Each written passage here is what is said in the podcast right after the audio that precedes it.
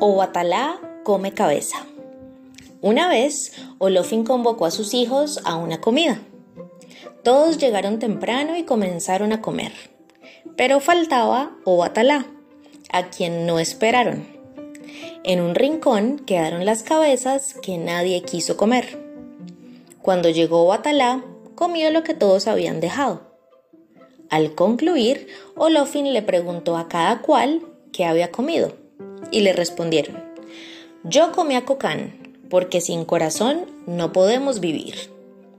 Yo comí a Doflán, porque sin hígado no podemos vivir. Yo comí oloñí, porque el rabo sirve para espantar. Yo comí a Doflí, porque sin pulmones no podemos respirar.